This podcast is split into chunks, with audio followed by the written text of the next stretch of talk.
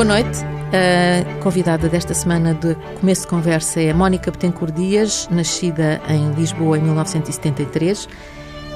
Ela estudou bioquímica na Universidade de Lisboa depois de ter pensado noutros caminhos, mas já lá vamos ver quais são as coisas que ela quis estudar. Um, Doutorou-se em Londres, uh, fez depois também pós-doc em, em, em Inglaterra, viveu aliás nove anos em Inglaterra e hoje é uh, nada mais, nada menos do que a diretora do Instituto Gulbenkian de Ciência. E mais do que isso, ela faz parte da equipa que descobriu uma coisa que eu vou tentar resumir, que é na maioria dos subtipos agressivos de cancro aumenta o número e o tamanho dos centríolos. Vai ter que me explicar isto, claro. Mónica. Mas é importante e, e, e é, eu queria começar a conversa por aí. Vocês fazem no Instituto Gulbenkian de Ciência uh, investigação fundamental. Mas são uh, trabalhos que têm uma utilidade, digamos, ou indireta, posso dizer, indireta, na, na, na nosso, no nosso dia a dia. Sim. Antes de mais, obrigada pelo convite por estar aqui. É sempre um prazer estar aqui na, na TSF, que eu ouço frequentemente quando estou, quando estou no carro. Um, sem dúvida. Portanto, o, o nosso trabalho foca-se nestas estruturas chamadas centríolos e centrosomas. Um, e que quando falamos disto pensamos que é uma biologia muito fundamental e muito associada àquilo que é a definição de vida, que é, que é o que é que são as nossas células e como é que elas são feitas. Mas na realidade isto pode ter aplicação e e, mostra, no fundo, também a importância da biologia fundamental, que é que a longo prazo estas coisas podem ter aplicação. Agora, há muito pouco tempo, saiu um estudo muito interessante, há duas semanas atrás, em que se foi ver realmente daquelas drogas que são verdadeiramente importantes, os fármacos que são importantes, seja no combate ao cancro, seja no combate à hipertensão, um, diferentes doenças, ah, de onde é que eles vêm? Se vieram de um estudo direcionado para descobrir esse fármaco ou se vieram de descobertas que surgiram da curiosidade. E então? Ah, e então, oito em nove fármacos vêm de descobertas que surgiram da curiosidade. E muitas delas não, não de uma descoberta única. Por exemplo, a hipertensão. Ah, aparentemente o, o estudo da, da, da, de como é que a tensão arterial é regulada e, e, e, o tipo de substâncias químicas que podem estar a ser associadas a ela começou antes de 1950, data em que se descobriu que se calhar a hipertensão não é boa para nós, mas já antes disso começou-se a saber quais seriam as moléculas que poderiam ser atacadas uh, para tratar a hipertensão, que só mais tarde é que se soube que era má para nós, não é? Portanto, só para mostrar que muitos dos processos biológicos que depois sabemos que são maus há, antes disso, há imensa desco uh, descoberta que é originada pela curiosidade, porque nós queremos saber como é que as coisas funcionam. Que está, é, é isso que está na base da, da, da vossa opção pela investigação. Isto é, a Mónica podia ter tinha pensado em ir para a astrofísica, era? Isso mais pequenina, depois mais eh, antes da, da, escolha da universidade tive entre a medicina e a, e a bioquímica, mas sempre vocacionada para, para a investigação. Portanto, quando uma pessoa vai para a investigação, vai sempre com perguntas. Exatamente. Isto é, o essencial do vosso trabalho são as perguntas. Exatamente. E eu acho que se falar com qualquer investigador, a propriedade mais importante é a curiosidade. Somos todos curiosos e queremos perceber como é que as coisas funcionam, obviamente diferentes de nós, em diferentes níveis e com diferentes assuntos. E no nosso caso, nós queremos perceber uh, como é que o nosso corpo funciona e, e no, no, IGC também há muita gente interessada em perceber como é que o nosso corpo interage com o nosso ambiente, seja com o ambiente físico-químico, como os nossos nutrientes, seja com o ambiente um, ah, biológico, como como, por exemplo, como é que interagimos com bactérias e vírus, seja com o ambiente social, como é que interagimos com o stress, uh, ou o que é que o stress faz no nosso corpo. Portanto, é esta curiosidade que nos move e que depois leva a descobertas, e no IGC temos vários casos, de que se consegue perceber perfeitamente como é que aquilo pode ser manipulado, seja para curar uma doença, um, seja para nos sentirmos melhores, por exemplo. Uhum. E isso um, implica também a capacidade de não, não desistir perante o erro, não?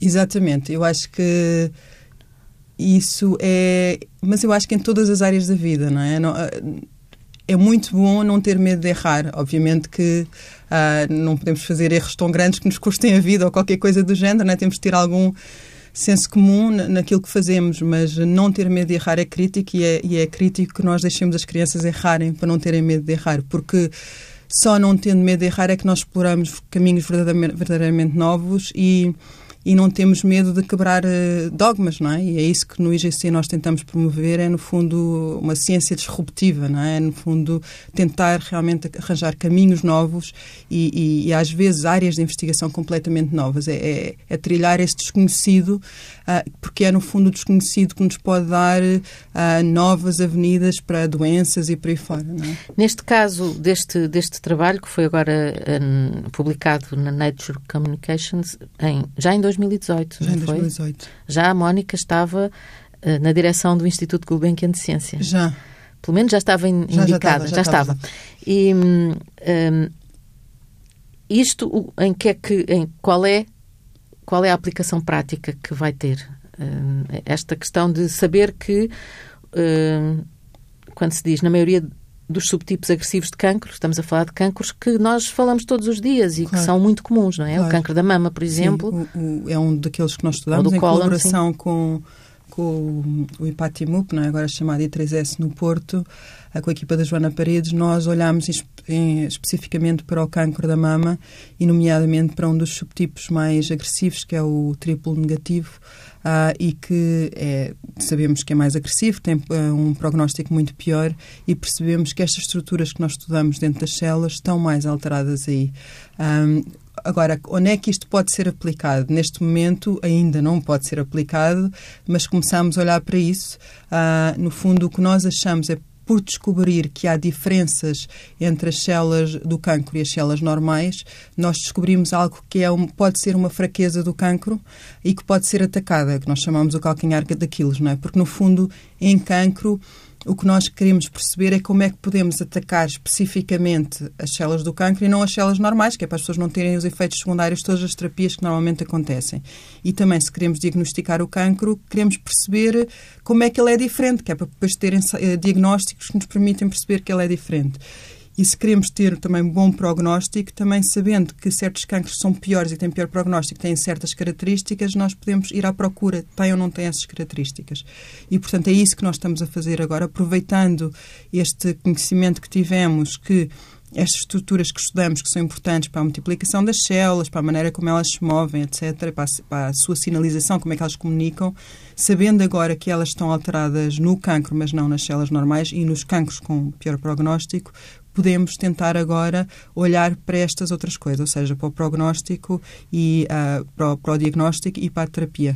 E são, uh, isso vai passar-se no Instituto Gulbenkian de Ciência, nessa, na mesma equipa e com as mesmas colaborações que tinham? Portanto, agora temos, temos uma colaboração que é crítica nesta, nesta área, que é, que é o, o, o Nuno Moraes uh, do, do, Instituto de Medicina Molecular, aqui em Lisboa, que é um bioinformático e a equipa dele tem tentado muito olhar para marcadores que, que nos permitam diagnosticar estas estruturas ah, de uma forma simples, para perceber se elas estão alteradas ou não estão alteradas, ah, e também com, com a, a Joana Paredes ah, do, Porto, que nos permite, no fundo, olhar para os tecidos e perceber se isso é verdade ou não é verdade. Portanto, com ele fazemos uma coisa mais larga, larga escala uh, e tentar apanhar sinais e com ela vamos verificar esses sinais. Porque não é não é possível hoje fazer ciência sozinha? Cada vez mais a, a ciência pede um, diferentes tecnologias, diferentes abordagens e maneiras de olhar para o problema. E, e nem todos os institutos têm que ter tudo nem todos os institutos têm que ter tudo. E eu acho que isso é uma, uma mais-valia da, da, altura em que nós vivemos em Portugal, é que realmente a, a, ciência tem amadurecido bastante e temos pessoas muito boas em diferentes sítios e temos que, no fundo, aproveitar-nos disso, não é? Porque, apesar de tudo, ainda é mais fácil, apesar de ser muito fácil fazer Skypes e pela internet colaborar com pessoas em todo o mundo, também é simpático a pessoa poder se encontrar com a pessoa e discutir mais informalmente as coisas. E, portanto, nós realmente temos tentado aproveitar essas valências e essas colaborações também dentro de Portugal. Isso dentro do próprio Instituto Gulbenkian de Ciência, de que a, a Mónica Betancourt Dias é diretora, um, também funciona essa, esse diálogo das várias equipas, porque vocês têm vários laboratórios, não é? Aquilo não é um instituto que uh, funciona com um diretor e, e, e, tudo sob a alçada do diretor. Há, há diferentes uh, laboratórios, claro, que reportam assim, mas que uh, claro. têm uma certa autonomia. E depois as pessoas encontram-se, cruzam-se, têm sítios para se cruzar, Sim. ou é no corredor, a, ou a tomar café, na máquina do café? Uh, sem dúvida, eu acho que essa é uma das mais-valias do IGC, uh, do Instituto Gulbenkian de Ciência, é esta pluralidade que nós temos dentro da, do Instituto e que nós defendemos muito. É uma pluralidade que foi trazida pelo professor António Coutinho, uh, já há 20 anos atrás, uh, e, e, que foi também defendida pelo, pelo Jonathan Howard, que seguiu ao professor António Coutinho na direção do Instituto e que, no fundo, a ideia é que é da conversa de pessoas que trabalham em coisas diferentes que surgem coisas verdadeiramente novas. Uh, essas conversas surgem nos vários seminários que temos e em que é suposto toda a gente ir, uh, onde nos ouvimos uns aos outros. E vão? Uh, e vamos. E, e, discutimos quando não vão, porque é realmente algo que defendemos muito dentro do próprio Instituto. é também no, nas refeições, na cantina, onde temos umas mesas muito longas e as pessoas acabam por se encontrar. é no nosso pátio fantástico, onde, estando em Portugal, acabamos por aproveitar e sentarmos lá fora a almoçar e as pessoas sentarem conversarem-se aleatoriamente umas com as outras e, portanto, esta discussão é muito importante. É também no treino das nossas pessoas. No nosso programa de doutoramento, os estudantes acabam por ter uh, seis meses de aulas onde são expostos a todos os uh, chefes de laboratório do Instituto e com isso a toda a investigação que se faz dentro do Instituto. E eles próprios, durante esse tempo, também estabelecem uh, laços entre eles e que, no fundo, nos permitem, muitas vezes há colaborações que surgem porque os estudantes estabeleceram as colaborações. Uh, o nosso espaço também é um espaço todo aberto e, portanto, permite que as pessoas, uh, nem que seja, vão de encontro umas às outras e peçam ferramentas, às vezes umas às outras, que, que utilizam nos seus estudos. Portanto, tudo no Instituto Gulbenkian de Ciências está virado para esta pluralidade e para aproveitá-la ao máximo máximo. O que é que a Mónica pensava que ia ser, uh, que ia ser a sua vida de investigadora? Que ia ficar num laboratório? Ia, o, o, que é, quando, quando quis ser investigadora, o que é que imaginava que, que era a investigação? Sim. Porque, uh... porque há que dizer que as coisas mudaram muito em Portugal, mudaram uh, radicalmente em Portugal desde o tempo em que a Mónica quis claro. ser investigadora. Claro, eu na, na altura, quando quis ser investigadora, também me apercebi que, apesar de já haver alguma boa investigação em Portugal, uh, ainda havia mais oportunidades lá fora. Não é? E daí ter decidido, depois de ter entrado no programa Gulbenkian de doutoramento, na altura. Uh, uma inovação do professor António Coutinho e do professor Quintanilha, uh, mas esse era um programa que apesar de termos aulas de cá com pessoas vindas de todo o mundo, depois permitia-nos ir para qualquer parte do mundo, não é? E isso permitia-nos, no fundo, ser expostos a áreas que não existiam em Portugal e, e começar a pensar a investigação ao mais alto nível. Um, eu acho que sempre pensei que ia continuar a fazer investigação. Também pensei que poderia gostar de dar aulas. Um, e dá aulas? Dou de vez em quando, mas não, é, não são muitas, mas acho que está bem para aquilo que eu tenho agora de carga, com tudo o resto que faço. Mas damos aulas dentro do programa de doutoramento e muitas vezes fomos convidados para dar uma outra aula fora na, na faculdade. Portanto, uhum. é. e, e os, os, laboratórios eram muito diferentes do que são hoje, evidentemente, porque toda, toda a parte de, eh, de, de, de eletrónica, digamos, de, de, novas, novas tecnologias uh, enriqueceu brutalmente muito. o vosso trabalho, não é? Sim, sem dúvida. Hoje em dia é impressionante o, o a rapidez com que a biologia tem avançado é enorme, tanto a nível conceptual, de coisas que nós achávamos que eram ah, dogmas, mas que eram verdade, que hoje em dia sabemos que não são verdade, portanto há dogmas a serem quebrados a todo o tempo, que é impressionante, mas também a rapidez com que nós conseguimos fazer investigação. Isso é, é realmente impressionante. Coisas que havia um estudante que demorava o doutoramento inteiro a fazer hoje em dia manda-se para fora para uma empresa e está feito numa semana, não é? Portanto, é mesmo impressionante. E uhum. isso é muito estímulo imenso, não é? Porque no fundo quer dizer que a pessoa tem uma pergunta e que a pergunta pode ser respondida muito mais depressa do que era no passado. Sabendo sempre que é lento o processo científico, não é? Sabendo sempre que o processo é lento, mas, mas quando comparamos com o passado Sim. é muito mais rápido. Obviamente nós somos impacientes e queremos uma resposta ainda mais rápida, mas... Sim, nós estamos nos tempos da Madame Curie, não é? Exatamente. Quando era pequena lia esse, livros sobre estas, este, os grandes cientistas? Sim, não só quando era pequena, até mais recentemente gosto muito de biografias científicas, acho piada ver como é que as pessoas fizeram as decisões que fizeram na vida e e como é que resolviam os problemas. Portanto, acho que e quais eram os, os, uh, as perguntas que estavam a tentar responder, como é que interagiam com outras pessoas. Acho que gosto muito. Se eu tomei nota bem aqui, uh, no seu doutoramento, em 2001, estudou a regeneração de células do coração das salamandras. Sim. Porquê é que as salamandras têm um, um coração mais... O, o, que é que ele levou a escolher, as salamandras? Eu estava muito interessada em perceber como é que uma célula, que é no fundo nós somos constituídos por 100 eh, trilhões de células. Começamos todos com uma célula que se multiplica e dá origem a 100 trilhões de células. 100 trilhões? E, portanto, Eu nem imagino nós, que isso São é. muitos zeros. E, e, portanto, a célula é no fundo o tijolo. Da, da, se nós formos uma casa, a célula é o tijolo, é a unidade básica da, da vida. E, portanto, nós queríamos, eu, eu queria muito perceber como é que estas células decidem se vão multiplicar ou se não se vão multiplicar, porque dentro do nosso corpo temos células como os nossos neurónios ou como mesmo alguns dos nossos músculos, em que essas células já não se multiplicam, enquanto há outras células que têm que se multiplicar, não é? as que dão origem à pele e por aí fora, no sistema reprodutivo. E, portanto, como é que esta decisão é feita?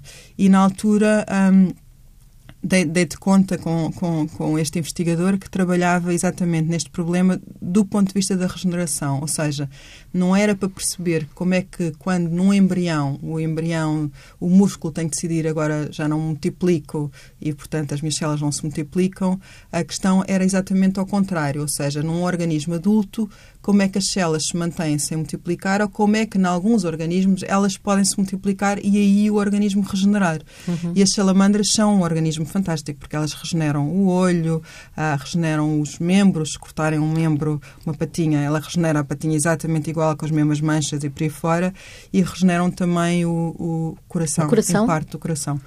E, portanto, eu fiquei muito interessada com essa ideia de estudar a regeneração do coração e foi aquilo que eu estudei durante o meu doutoramento. Sim, e chegou a alguma conclusão?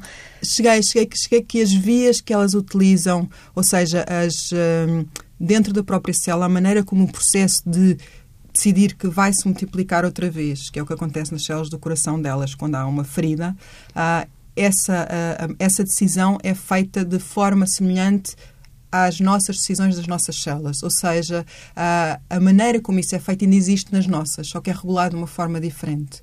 O que pode ser interessante, porque podia ser explorado exatamente para tentar promover é a É curioso porque a Mónica Betancourt fala das células como se elas tivessem uma inteligência. Pois, isto é, temos de ter é, sempre muito cuidado. Exato.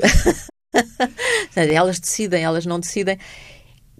Eh, há uma, tem uma relação Uh, diferente da que, obviamente, eu tenho em relação às células. Para mim, são umas realidades uh, uh, completamente, não só abstratas, como misteriosas.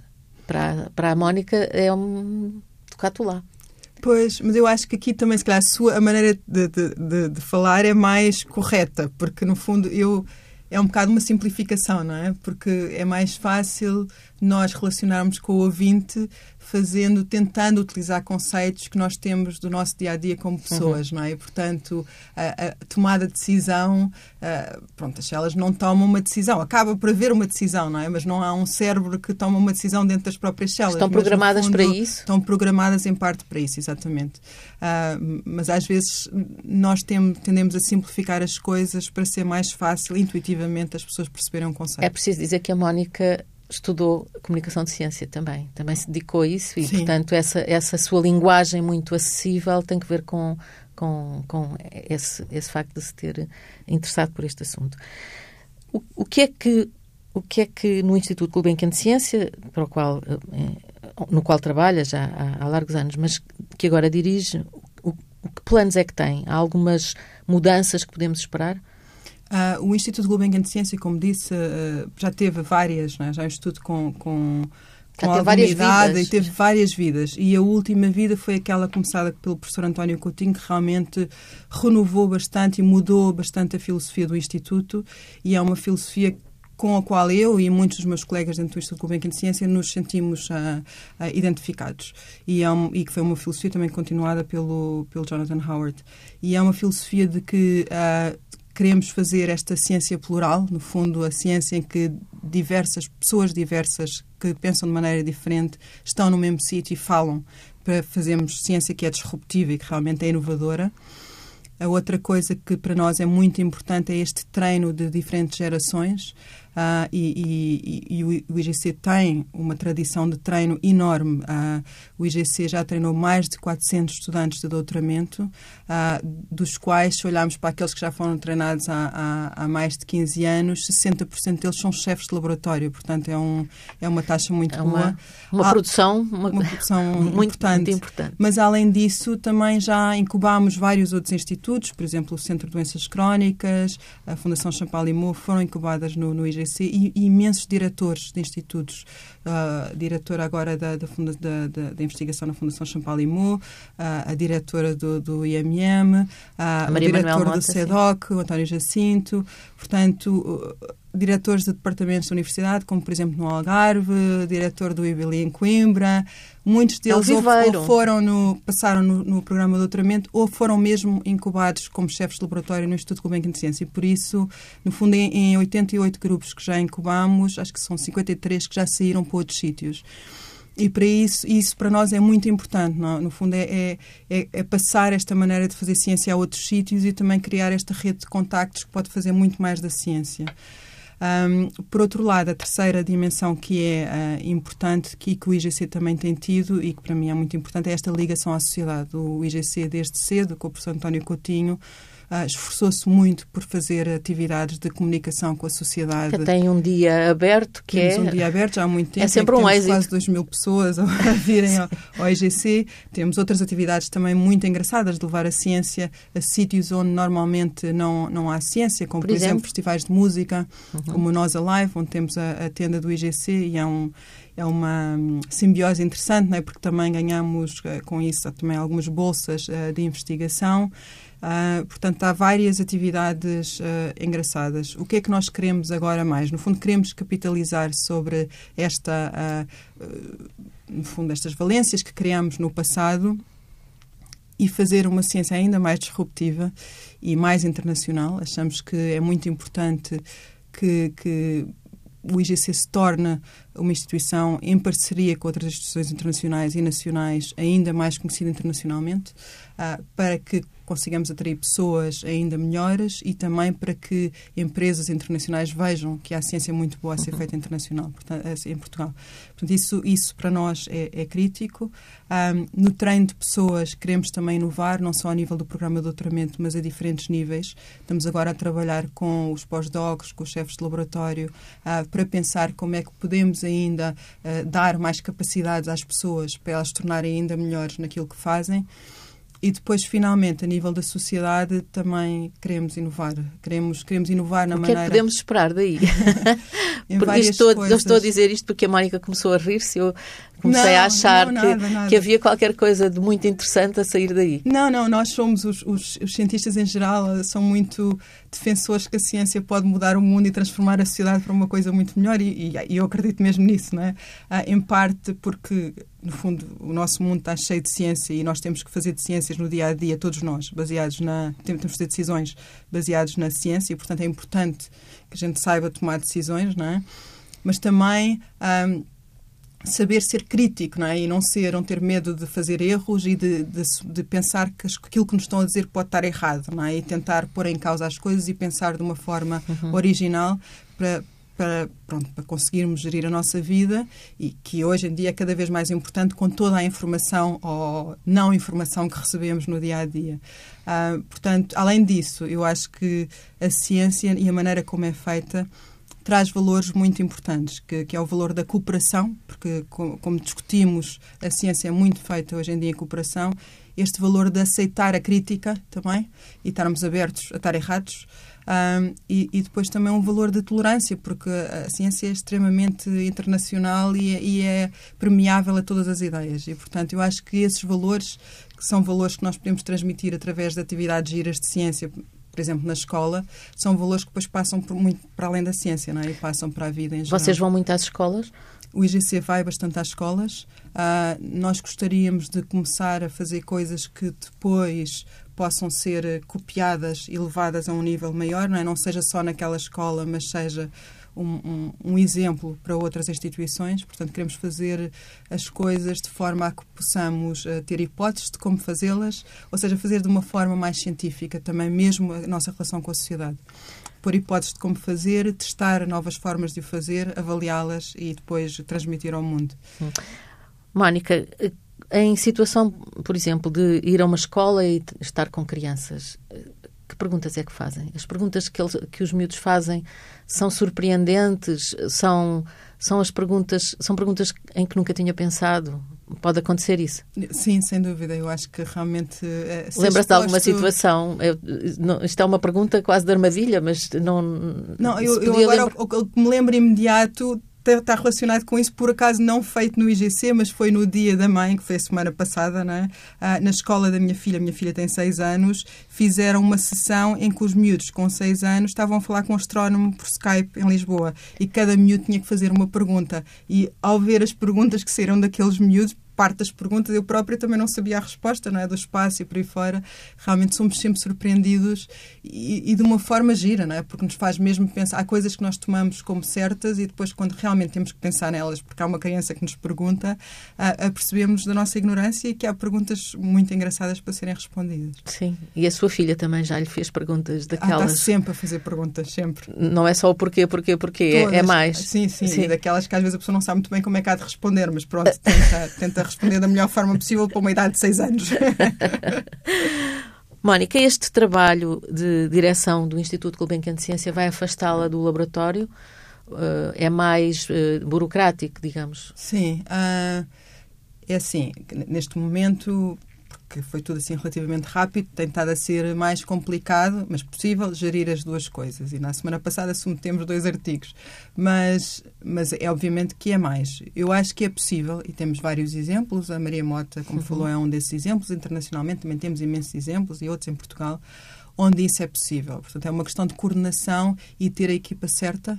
E neste momento tenho fantásticos elementos da, da, da, nossa equipa e estamos a tentar recrutar mais uma outra pessoa que eu acho que, no fundo, esta divisão de tarefas e numa equipa também plural, com pessoas, nomeadamente temos um gestor na nossa equipa de direção, acho que é muito importante para simplificar a gestão e, e realmente ter também tempo para as outras coisas, que eu acho que é importante. Acho que é importante que um diretor do Instituto também dê um exemplo de fazer boa investigação investigação, de recrutar uh, bolsas internacionais importantes e por aí fora. Porque uma parte do vosso trabalho, independentemente de estar na direção ou não, estando à frente de um laboratório, é, é conseguir também fundos. Claro. Portanto, há, há, um trabalho que não é só estar ali sentado ou estar a, a pensar no assunto, é no assunto científico. Claro é preciso uh, estar eh, sempre a preparar projetos, a preparar propostas, não? Sem dúvida. Isso, por isso é que eu, que eu falava de, de, treinarmos bem os nossos investigadores, não é? Para estarem mais preparados para serem investigadores e chefes de laboratório porque realmente quando nos deparamos com ser um chefe de laboratório, as, as ferramentas que temos que ter são completamente diferentes de só fazer investigação. E, no fundo, um laboratório é como se fosse uma mini empresa, não é? Temos gestão de pessoas e, e de personalidades muito diferentes. Então, em sítios internacionais uh, como o IGC, temos culturas muito, muito, muito diferentes, Quantos, não é? Quantas nacionalidades têm no IGC? Eu acho que são 30 e tal. 30 e tal? escrito em algum sítio, sim, sim. 30 e tal. São muitas nacionalidades diferentes.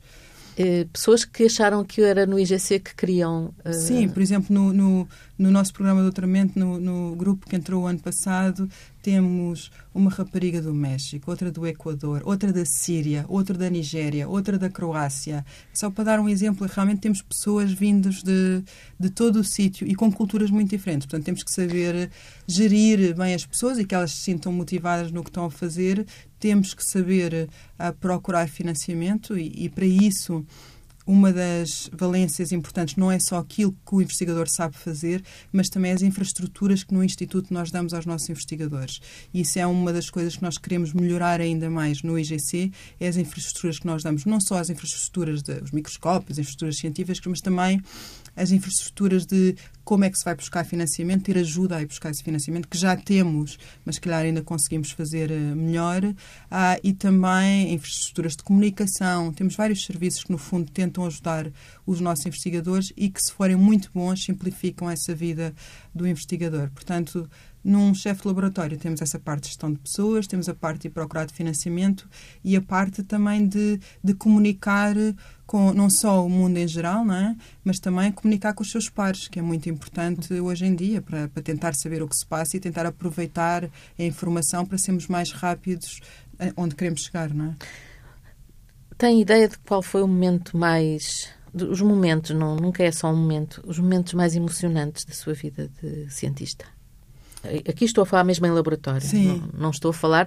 Deve ter sido emocionante ser nomeada, uh, de ser escolhida para diretora do Sim. Instituto, mas uh, ali na bancada, ver Sim. o quê? O quê? Sim, há, há, há dois momentos, dizer, há vários, não é? Mas há dois momentos que eu me lembro uh, muito bem e tem a ver também com partilha da descoberta com outras pessoas. Eu acho que sou não sou nada individualista e gosto muito da, de trabalhar em grupo não é? e da descoberta em grupo. Este é um prazer partilhado que é brutal a pessoa ter aquela informação ah, pela primeira vez no mundo. Somos os primeiros a saber e vem da nossa hipótese.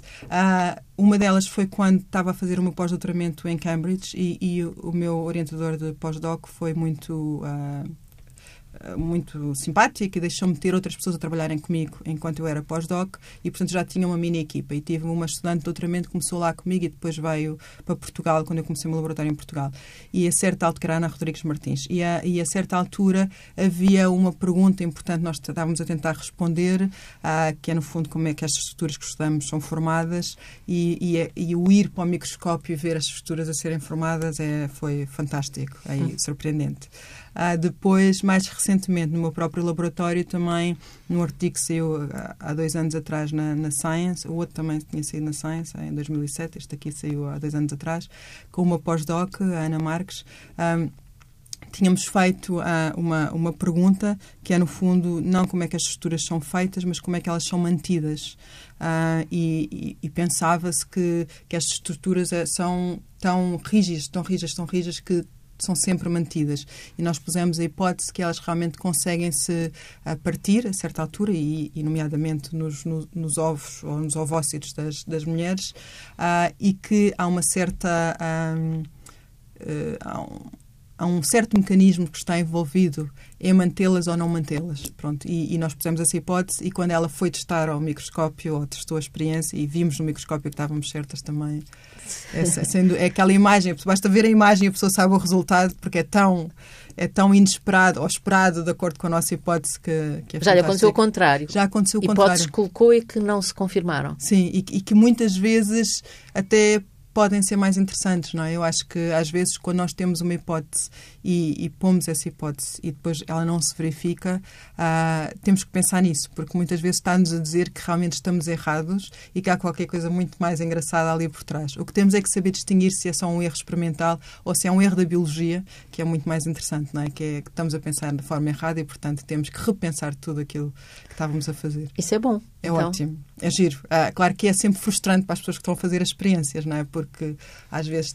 querem acabar o doutoramento, por aí fora, e portanto, ah, quando vem aquele resultado, ficam sempre mais em baixo. E aí é que os, esta, este treino dos investigadores, os chefes de laboratório, para saberem lidar com as pessoas no laboratório não é? e motivá-las naquela altura para dizerem não, mas isto pode ser mais giro, e se calhar se fizermos isto ou aquilo, conseguimos a ter um mecanismo ainda mais novo, uh, pronto, aí é muito importante. Quantos artigos tem publicados?